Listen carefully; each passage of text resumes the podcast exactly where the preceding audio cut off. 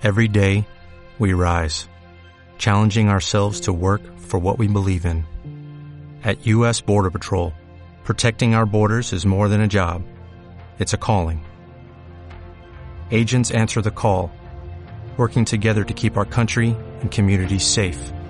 If you're ready for a new mission, join U.S. Border Patrol and go beyond. Learn more at cbp.gov/careers. ¿Qué pasa? No veas qué movida. La niña, que se la ha contado todos los viejos. ¿Y qué les has dicho? Nada. Que estoy embarazada y que tú eres el padre.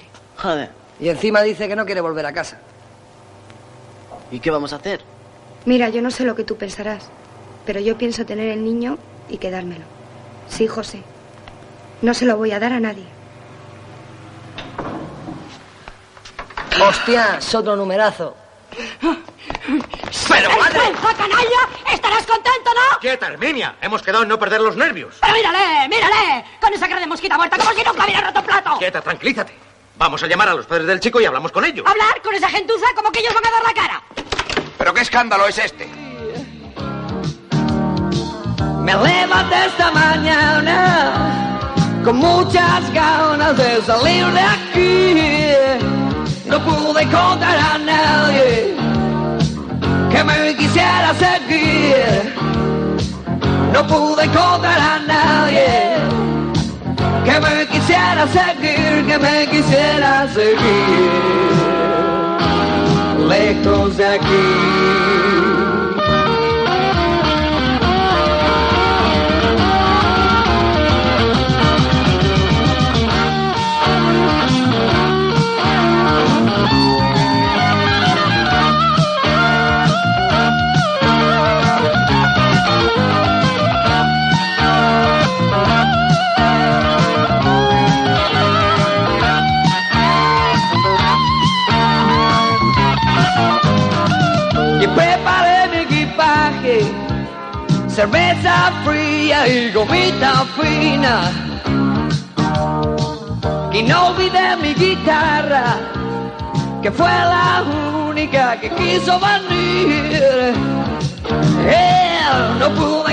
Hola, soy Eduardo de Palamos. Aquí estoy de nuevo. Vuelvo con una película de género kinky, protagonizada por José Luis Manzano, Rosario y Antonio Flores. En 1982 la dirigía Eloy de la Iglesia. Colegas en mis películas fuera de moda.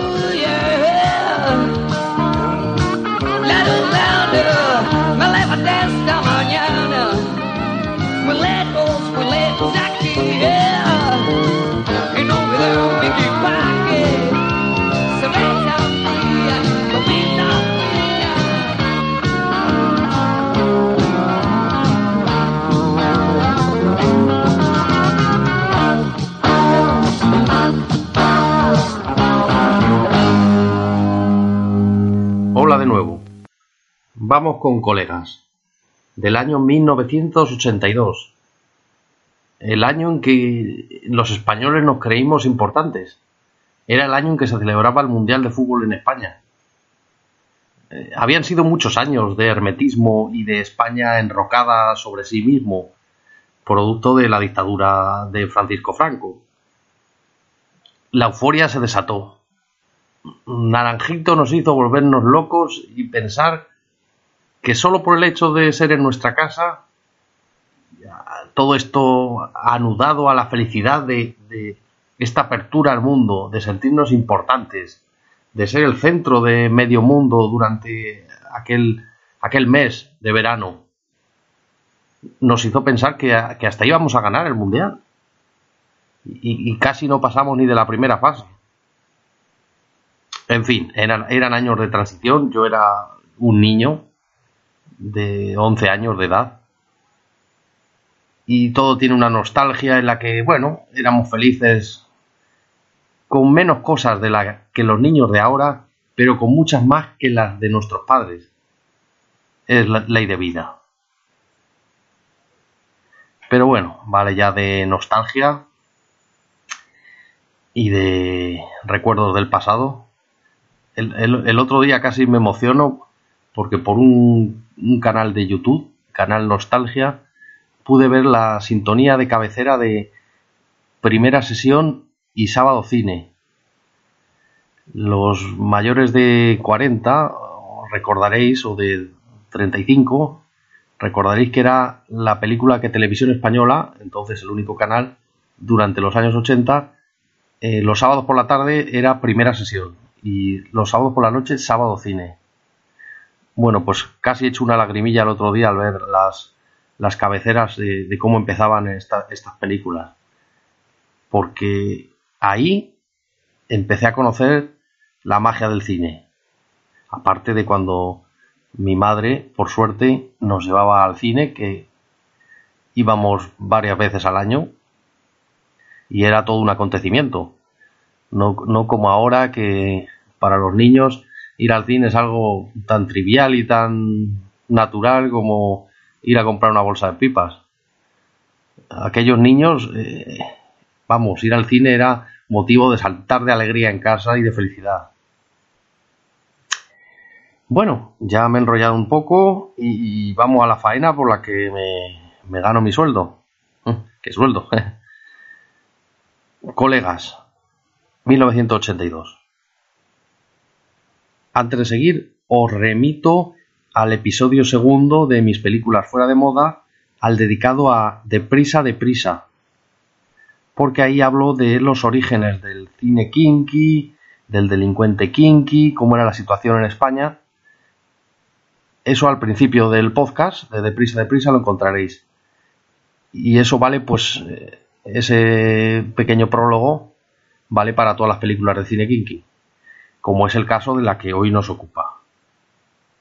Colegas, una película para mayores de 18 años, dirigida por Eloy de la Iglesia, ya os he dicho, el guion también de Eloy de la Iglesia, con su colaborador habitual Gonzalo Goicochea, la fotografía con Antonio Cuevas, colaborador habitual de, de Eloy, ya lo hizo en Navajeros y en más películas, pero hay otro director de fotografía que es Hans Burman.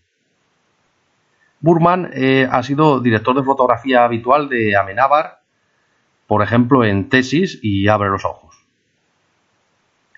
¿De qué va la peli?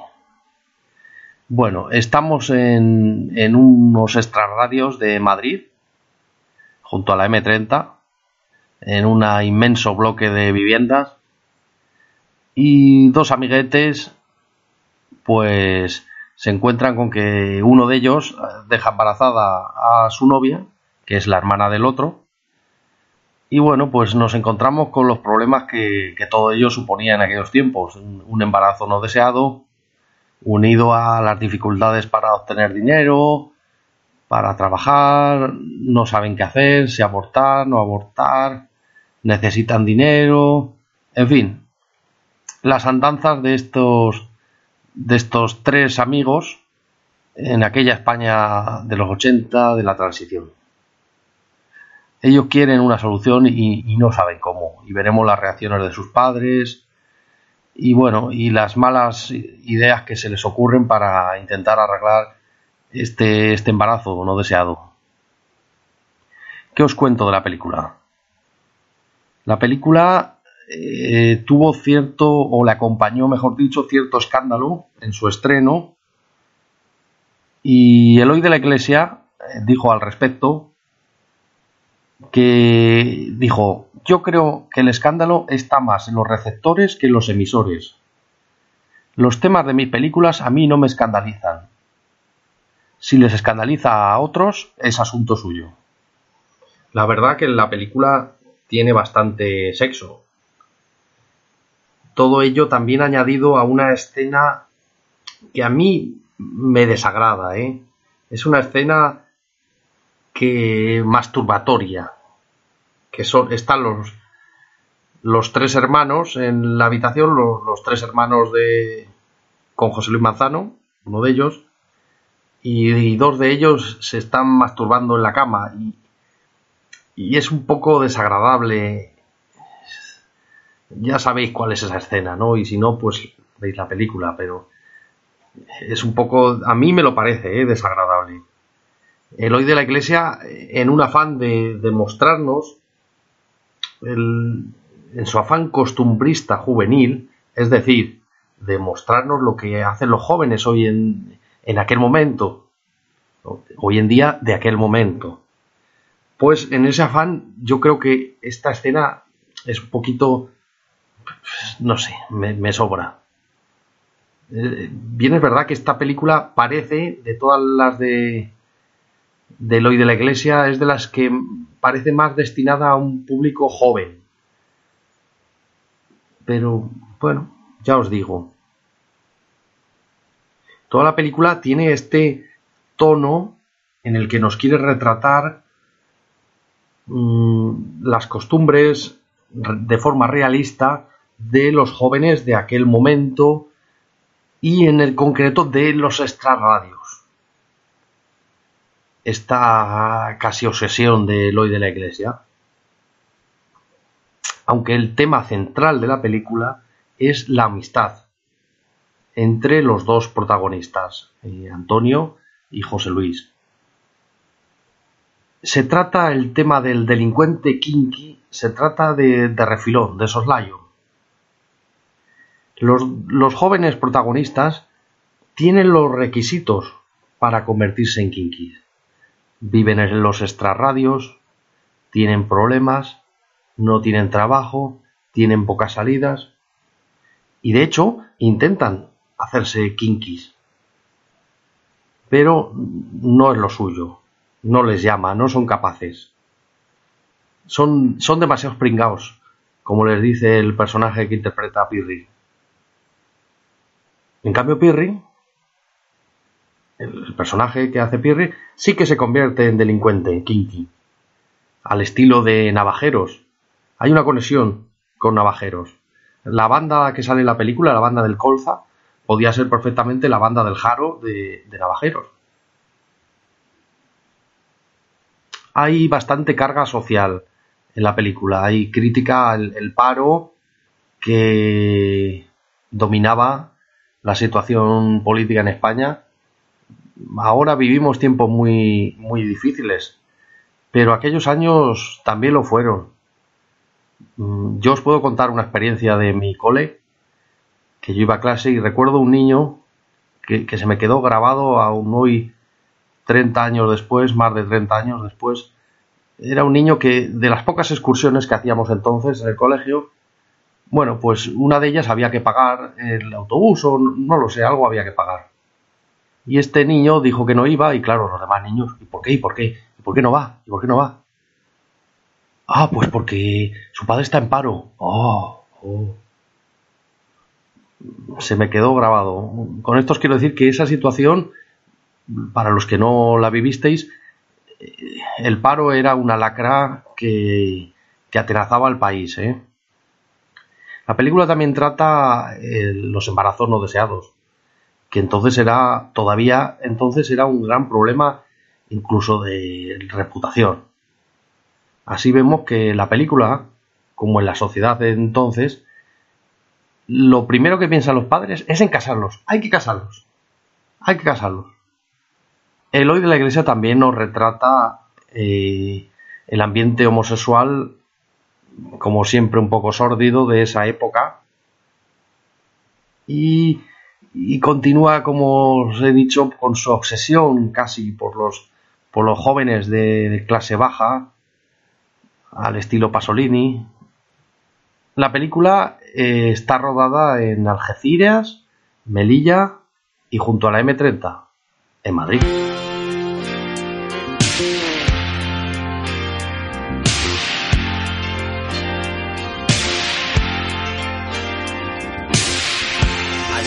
Se cruzan los caminos, donde el mar no se puede concebir. De regresa siempre el fugitivo, pongamos que hablo de Madrid.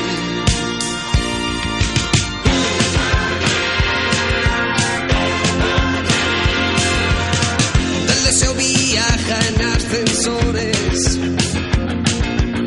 un agujero queda para mí que me dejó la vida en sus rincones. Pongamos que hablo de Madrid, de Madrid.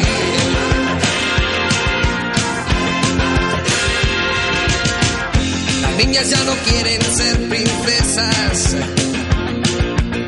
y a los niños le da por perseguir.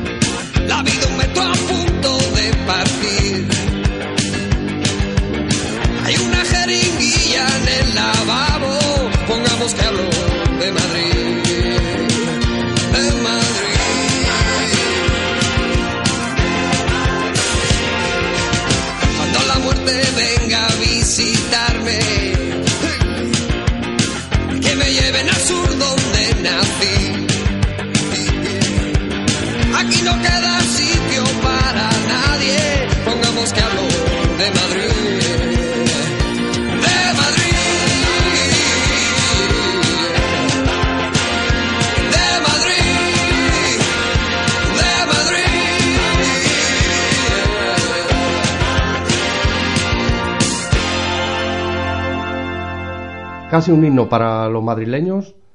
Vamos ahora a hablar con, de todos los actores del reparto y en especial de José Luis Fernández Pirri. Para ello me he traído una ayuda, Carlos Cervera, administrador del grupo de Facebook Me Gusta el Cine Kinky, que nos va a ayudar a esta tarea. Carlos, hola. Hola, buenas tardes, ¿qué tal? Dime, Carlos, ¿cómo va, cómo va el grupo? ¿Cómo va Me Gusta el Cine Kinky? Bien, vamos, la cosa va, va subiendo como la espuma, ya tenemos más de 4.000 seguidores y nada, entre todos pues la tir- tiramos para adelante con la página y eso es algo positivo, colaboramos con una de género. Muy bien. ¿Qué te pareció en general? ¿Qué nos pu- puedes contar de- de tu opinión personal sobre colegas?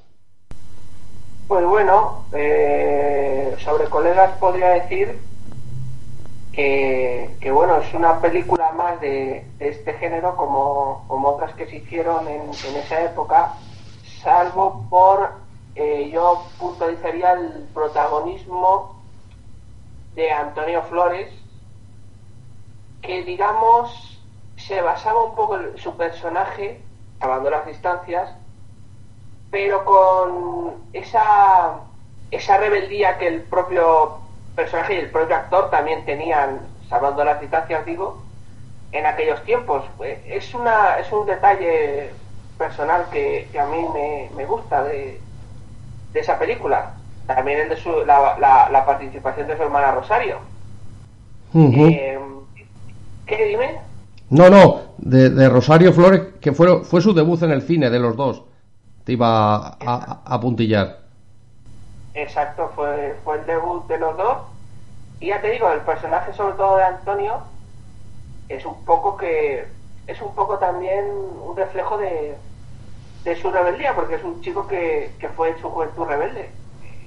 Por lo que uno pueda leer en la prensa y tal, es un chico que tuvo problemas, tuvo problemas con las drogas, pudo salir, pero es un poco, ya te digo, eh, refleja eh, es un reflejo de yo creo que es un reflejo sobre que él tiene sobre sí mismo salvo algunos detalles obvio pero yo creo que es un reflejo que tiene sobre sí mismo en aquella época Sí, además en la película él hace un papel más, más rebelde. El manzano hace un papel más, más modosito, ¿verdad? Más, más niño tímido y, y Flores más, más rebelde, más chulillo.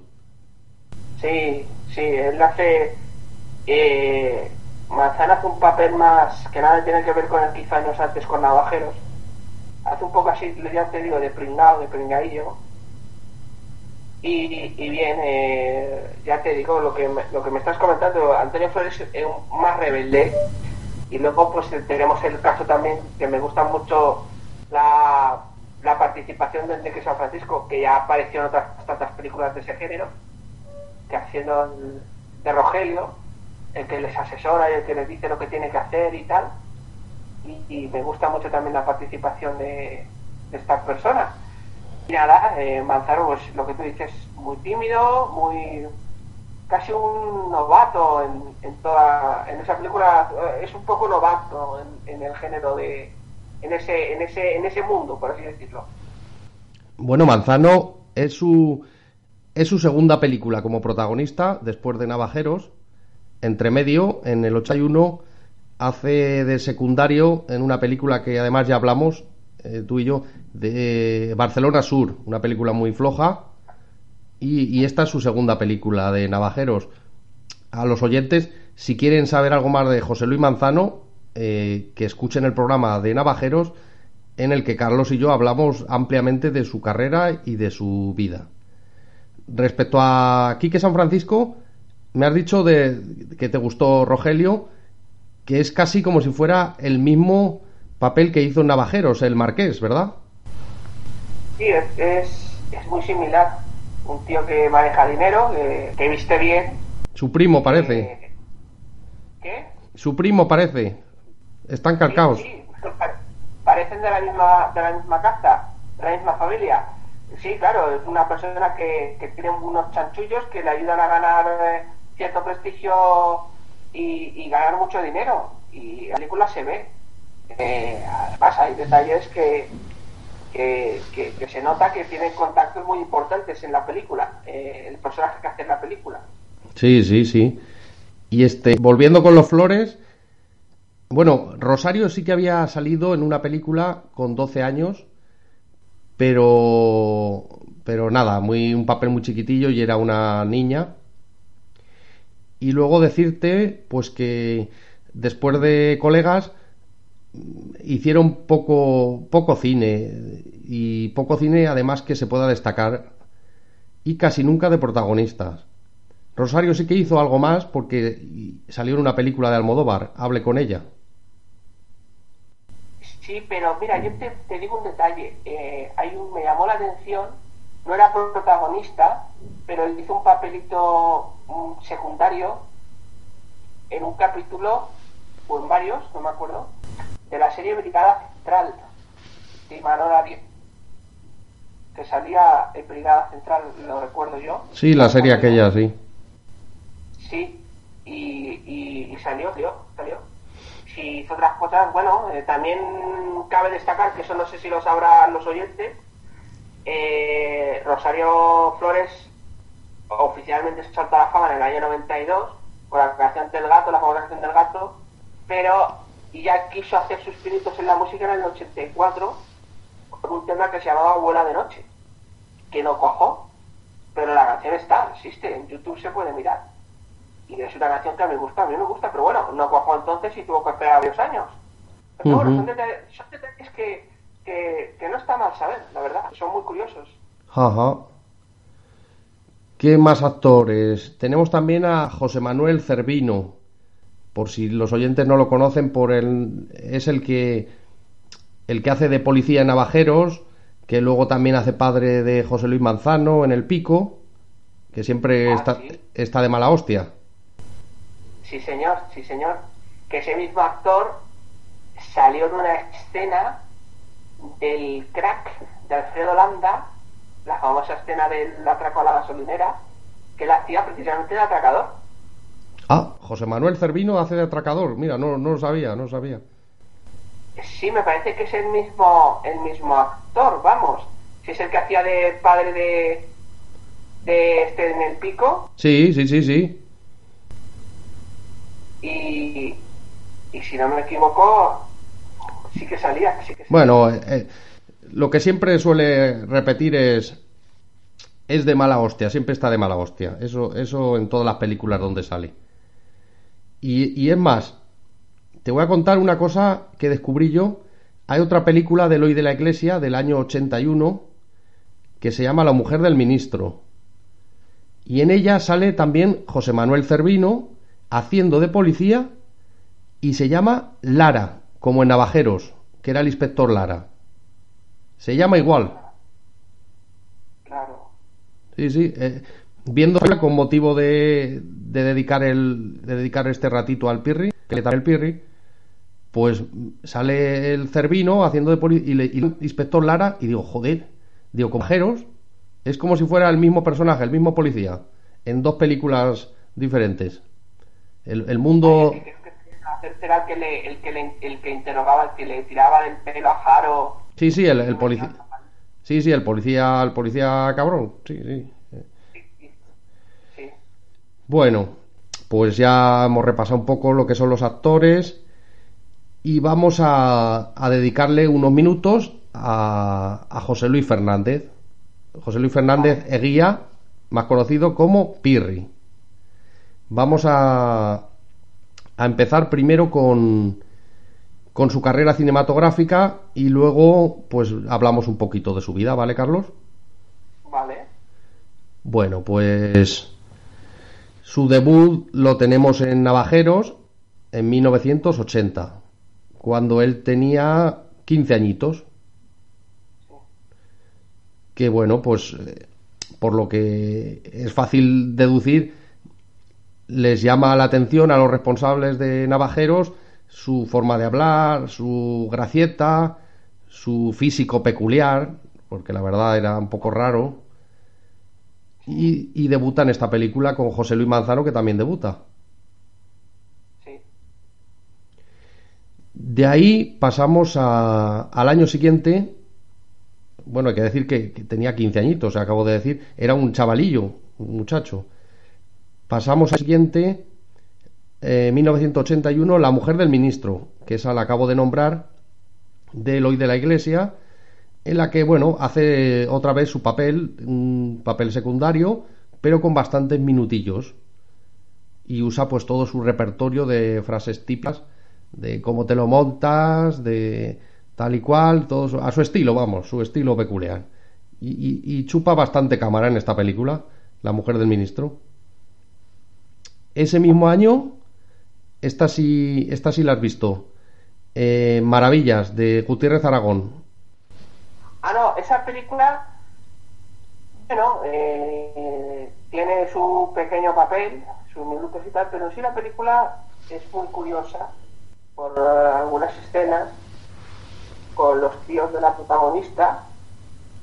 Es, es, es muy es muy curiosa. Yo, yo creo que esa película se centra más en lo que es la, la, la vida, o sea, lo que es el entorno familiar de la protagonista, el padre Fernando Gómez, eh, los tíos y tal. eh, eh, Fernando Gómez que ahí hace el papel de un fotógrafo fracasado.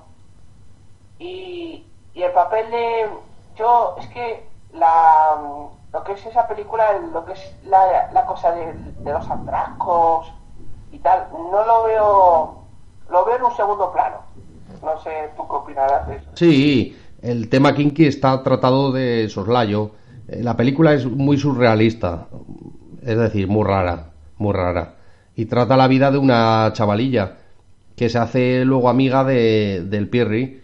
Y bueno, pues el tema kinky está de refilón. Sí. Sí, sí, sí. Es lo que me llama, ya te digo, la atención. Yo, antes de verla, yo pensaba, pues eso, eh, llama clásico, ¿no? Pero, pero ya te digo, yo, cuando la vi, me di cuenta que no salía de lo que es esa película, del entorno, sobre todo de lo que es esa casa donde estaba, pues la chica con su padre y sus tíos, eh, aquellos tíos que eran, eran judíos, y les enseñaba el tema de los hitos y las historias y tal, y la magia, muy curioso, muy surrealista como tú, como Sí. tú has apuntado, la verdad.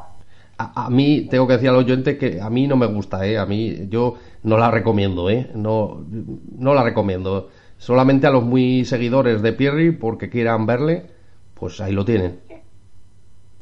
Ya, a ver, eh, en, en en verdad esa película yo no la yo no la catalogaría de, de cine kinky tampoco, la verdad. Pues sí, si aca- es que no, no, no, el tema central no es el kinky. Pero bueno, como sale Pierre un poquillo, bueno, no, no sé, en fin. Ya, bueno, no está de más, verla. Bueno, pasamos al año 82, que es la película que hoy nos ocupa, colegas. Sí. Luego en el 83 no hizo nada. En el 84 es una película inglesa que se llama The Hit, La Venganza. Una película ing- inglesa con actores famosos. Bueno, y el Pirri tiene una escena que sale con una banda de, de que ni siquiera el Pirri habla y bueno, pues sale con Quique San Francisco, que es como si fuera el jefe de la banda, salen unos minutos y ya está, y el Pirri ni habla. Bueno, nada, poco destacable. Ese mismo año el Pico 2, que bueno, de esta película, si quieres contarnos algo de lo que hace Pirri aquí. Sí, mira, esta película, sobre todo me quedo con lo que es el la defensa que tiene el Pirri con su amigo, con Manzano, que otra vez vuelve a hacer el papel de chico nada violento. Hay una escena muy buena cuando están en el Pico 2, cuando están en, en la cafetería de la cárcel de Carabanchel y, y viene este protagonista, ¿cómo se llama? El que le quiere llevar a la cama, al catre. ¿Sabes cuál te digo, no? Ay, ahora no me acuerdo, ahora no me sale el nombre. Lo cogen varios Sí, y aparece Dakari y porque le iba eh, el protagonista de Manzano que hacía de Paco, el papel de Paco, iba con Pirri y le iban a llevar unos cafés a Dakari y sabe que, que estos lo, lo acorralan a Paco y le quieren, vamos, le quieren eh, llevar al catre sí, sí. y aparece Lenda Candy y vamos, casi sería la de la de Dios porque le tira un café, un vaso de café a este chico al, al, al que le quería llevar al café, se lo tira a la cara y, y, se, y se coge a Paco y se, y se va y tal. Eh, esa es una escena que a mí me, me llamó, me impactó mucho en su momento, y, pero sobre todo destaco en el papel de Pirri, vuelvo a decir, eh, la protección que tiene hacia, hacia eh, dentro de, del, del talego, cuando, cuando le meten una paliza que le roban, que este le, le deja unas zapatillas que él tiene. Hace un poco, fíjate, hace un poco, para mi modo de ver, como de hermano mayor dentro de la cárcel. Sí, claro, porque el manzano entra por primera vez y el otro hace ya de un veterano kinky. Sí. Bueno, Sí, esto, mira, esa, esa, esa, por ejemplo, es que hay varias escenas. A mí esa me gusta mucho, la verdad. Más aún que el 1, más aún que el pico 1. Bueno. Eh, y, y del pico 2 yo destacaría esa, destacaría también, por ejemplo, eh, cuando se quieren rascar las tripas para jugar de la cárcel, es una escena que también impacta mucho, la verdad. Eh, y la pelea final, la pelea final, cuando salen a cámara lenta que se están pegando, que se, que se quieren liar ahí a cuchilladas, y al final se llevan al, al se lo llevan y no se supo más de él.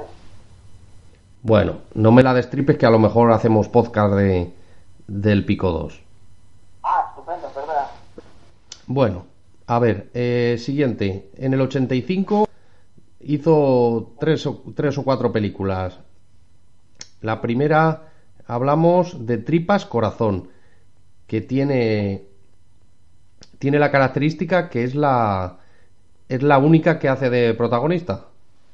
De Tripas Corazón, dirigida, es que tengo un poco de tos, dirigida por Julio Sánchez eh, Valdés, que tuvo bastante, bastante pocos espectadores.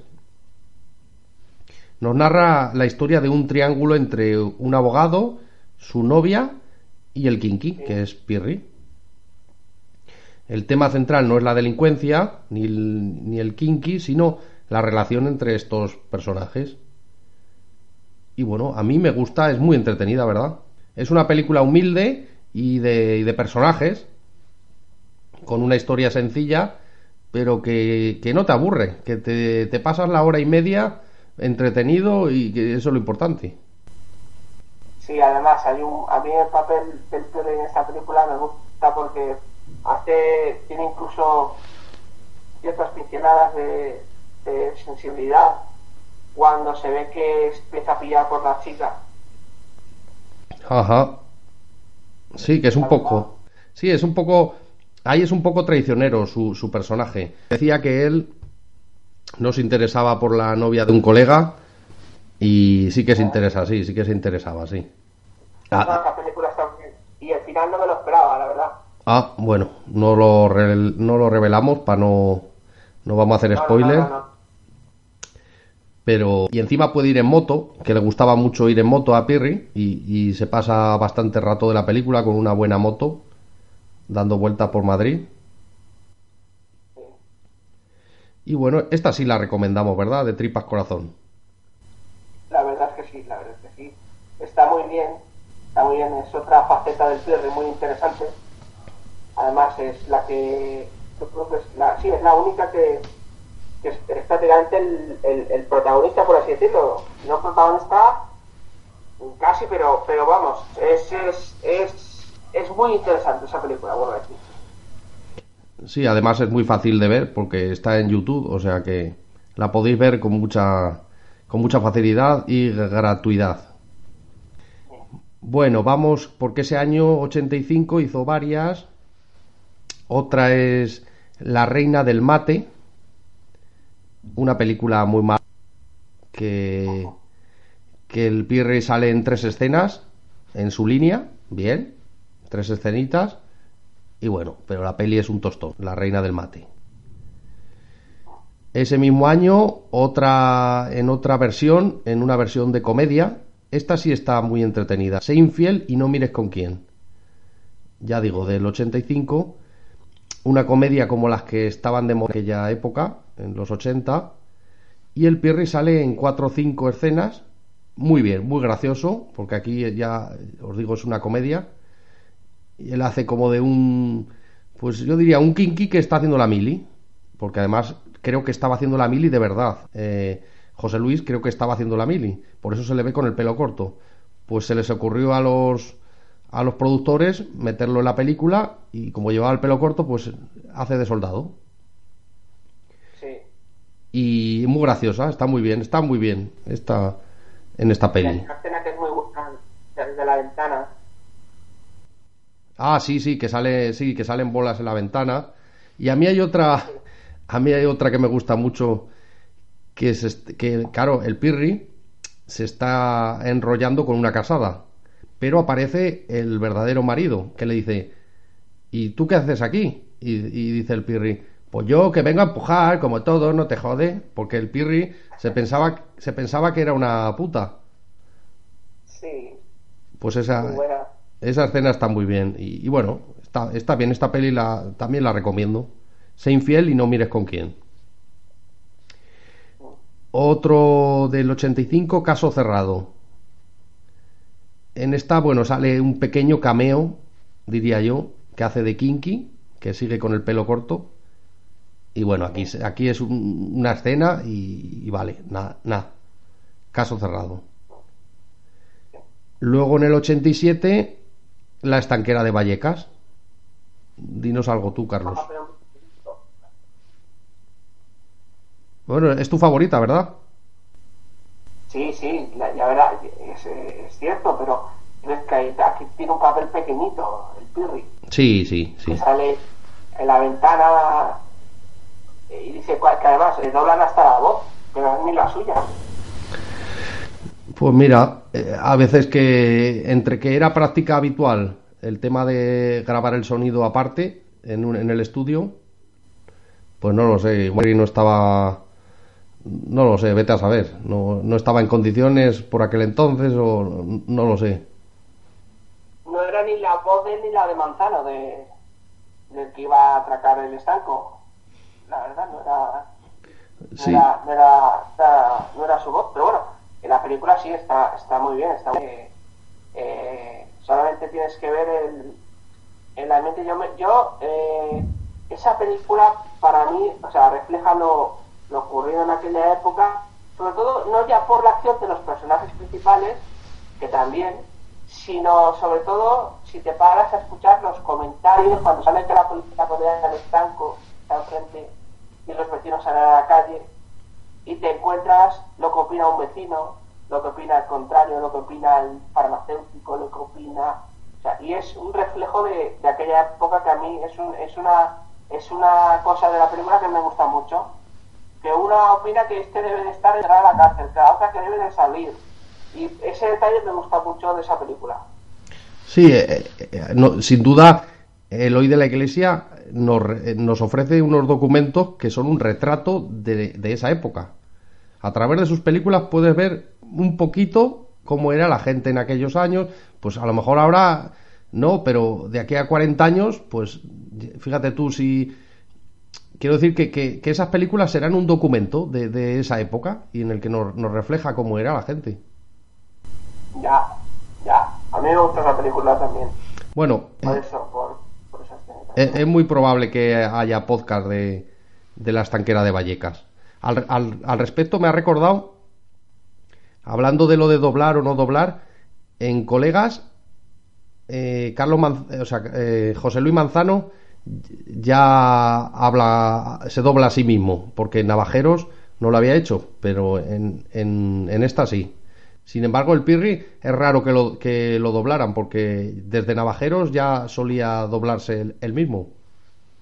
En ese año también, 1987, hace un pequeño cameo, di- vuelvo a, a usar la misma palabra, en la película Policía, un- una película muy mala de Emilio Aragón, bah, malísima.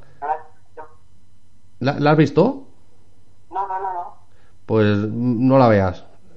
Eh, Pirri sale un momento. ¿Por qué hace un cameo de Kinky? Pues yo llegaba a la teoría, pues porque ya era un personaje bastante.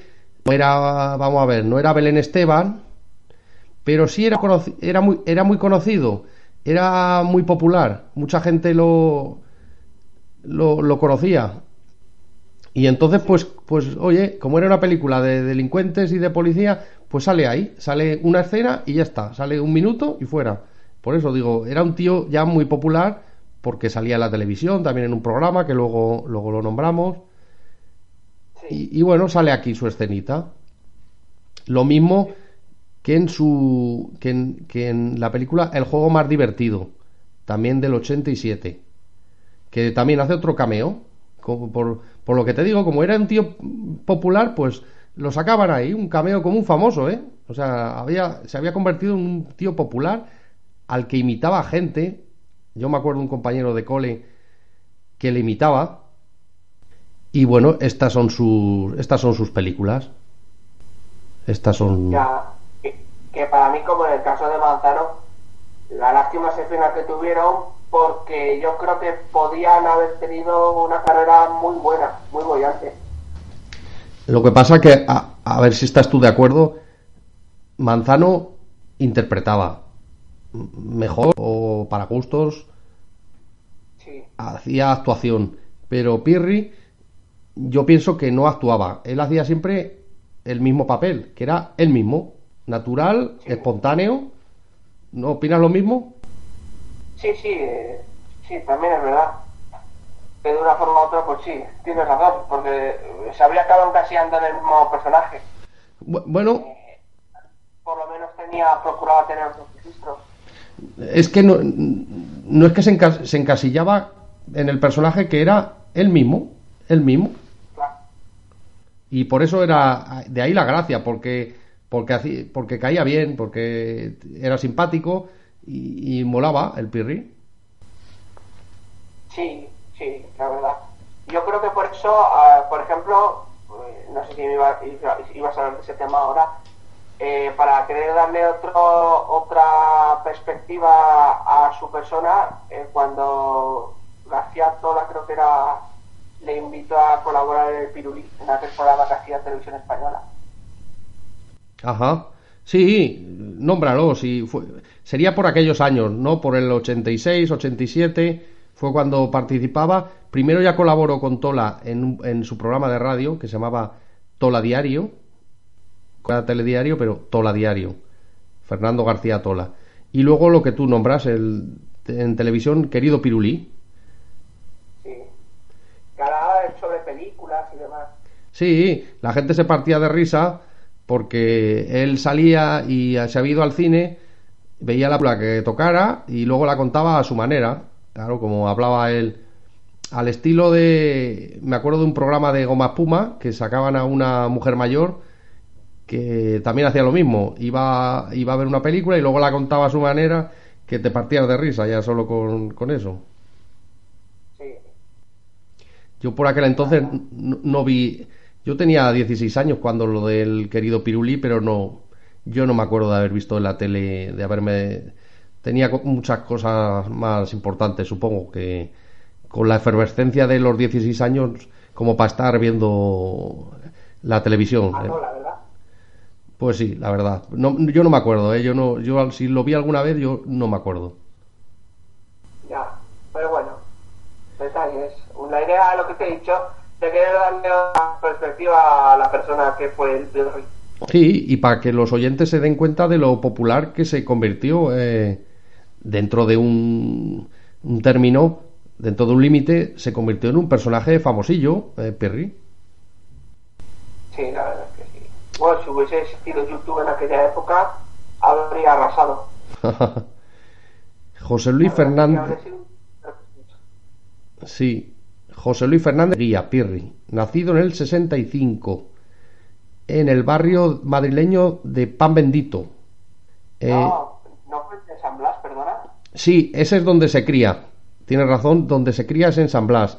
En Canillejas, barrio de San Blas, es donde se cría con sus abuelos en, el barrio de San Blas.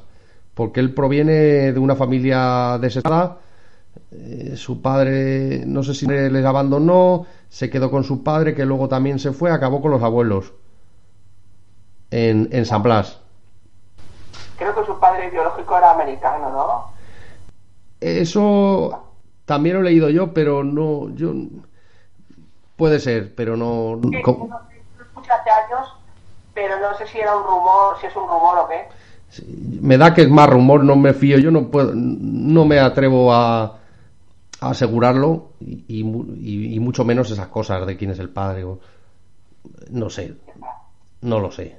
Lo que sí es verdad es que se crió en un, en un barrio muy humilde, el barrio de San Blas, prácticamente sin padres, con sus abuelos.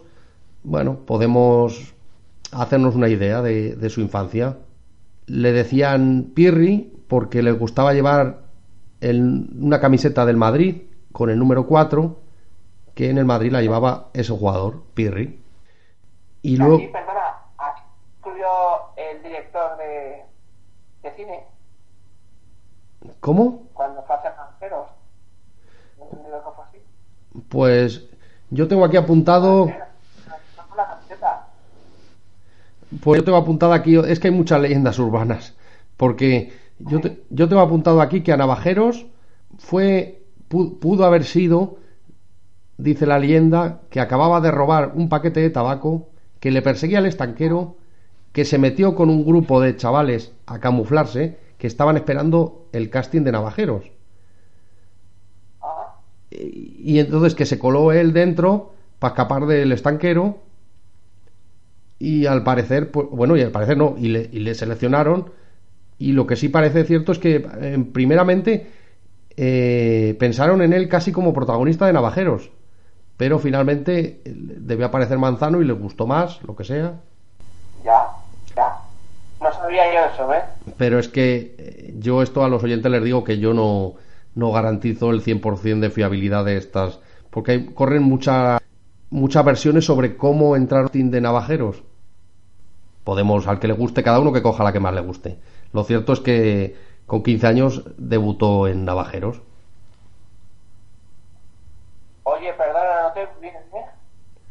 Eh, Bueno, decía que, que hay muchas versiones, pero que lo cierto es que debutó en Navajeros con 15 años. Fue detenido hasta cinco veces, pero por pequeños, pequeños delitos y debió pasar algún pequeño periodo en prisión, debió ingresar en prisión, pero muy poco.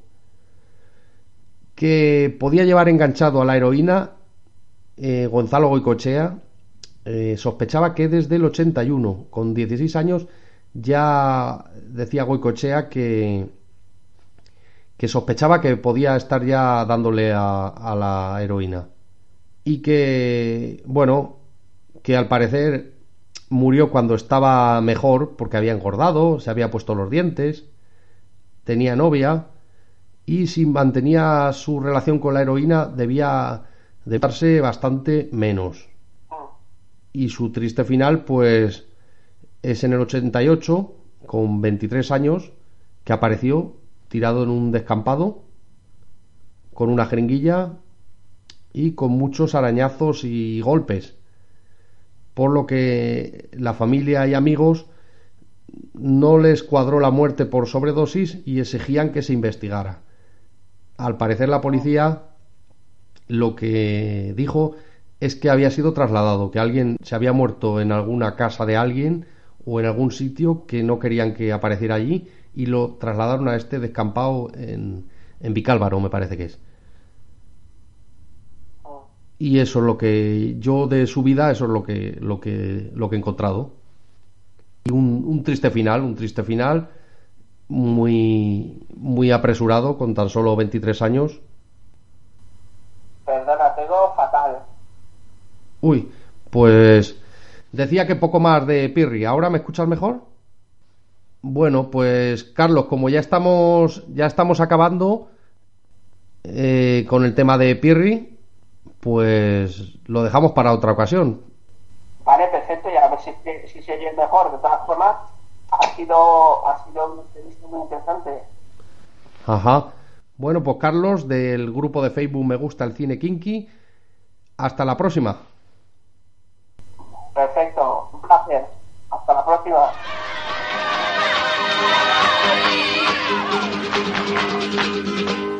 Dime por qué. Dime por qué. Tú sabes que yo te quiero y que me engañas. Dime por qué.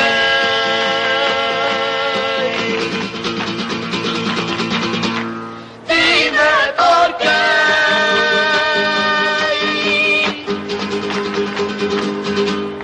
Dime por qué. Dime por qué.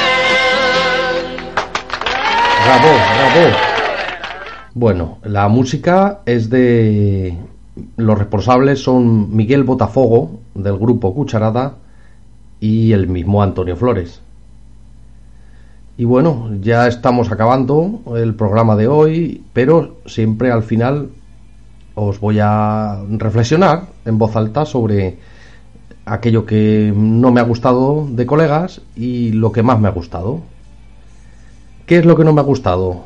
Bueno, he sufrido al volver a, a revi- revisitar la película al ver al tío del pantalón corto en vaqueros, sin camiseta, que sale dando palmas en una de las canciones, cuando están en la escalera, y está el tío dando palmas, y hay que ver el poco ritmo que tienen, la poca gracia, la rabia que me entra de, verlo, oye, del poco arte que tiene el tío.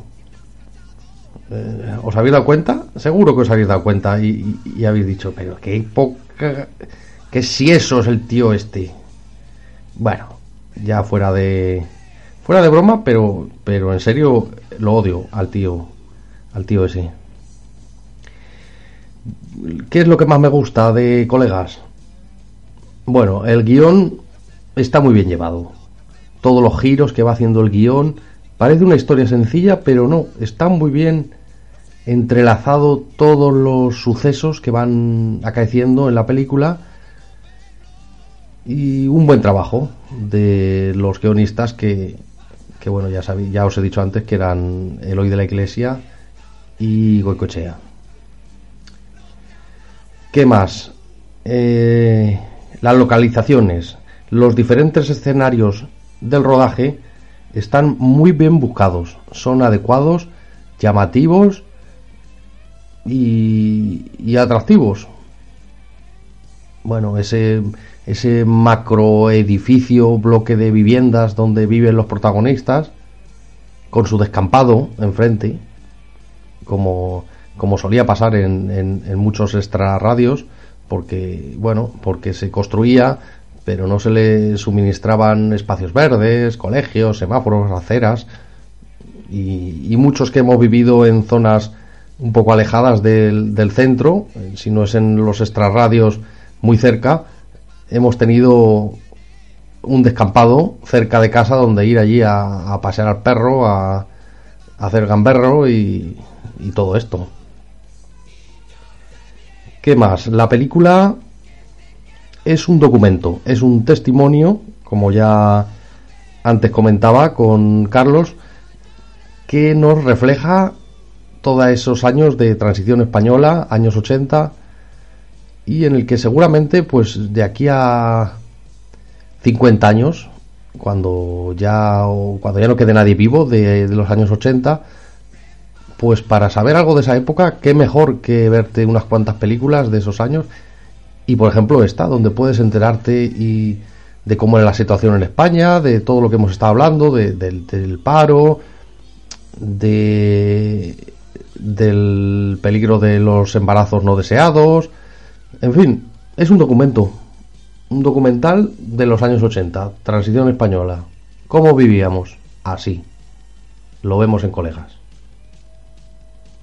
¿Qué más me gusta? Bueno, como ya os he comentado alguna vez en cuando he visitado en algún programa películas de los años 80, pues la nostalgia te, claro, a mí me cogió esta película cuando yo era niño y entonces pues me siento identificado con muchas cosas, con la aparte de la ropa y de los coches, pues por ejemplo, los videojuegos que salen al principio de la película, yo he jugado a todos esos con 25 pesetas.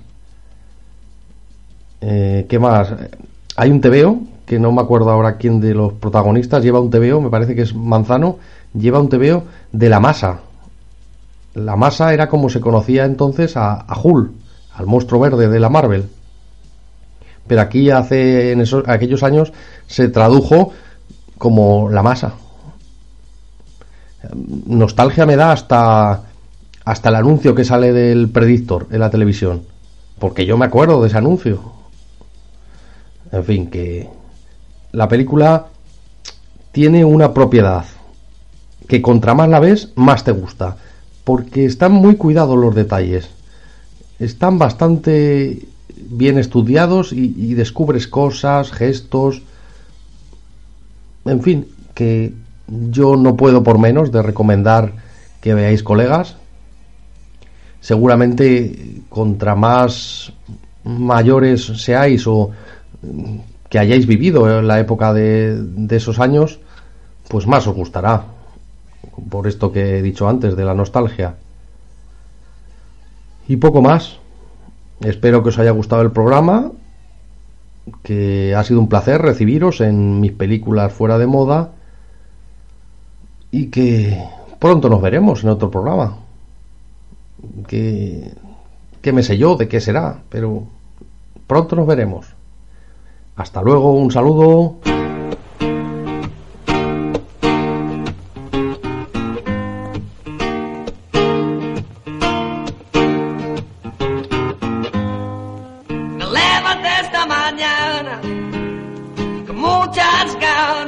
Salir de aquí.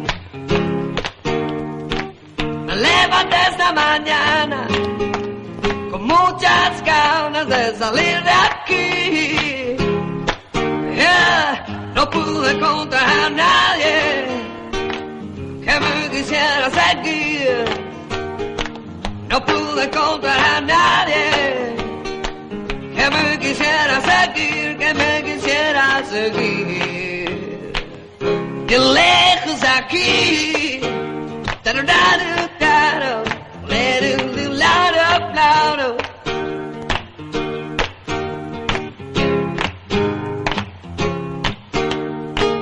Que preparé mi equipaje, cerveza fría y un poco de hot.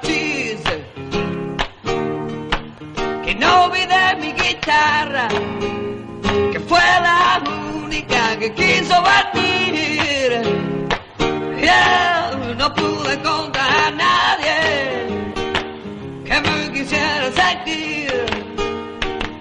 No pude encontrar a nadie que me quisiera seguir, que me quisiera seguir. Lejos de aquí.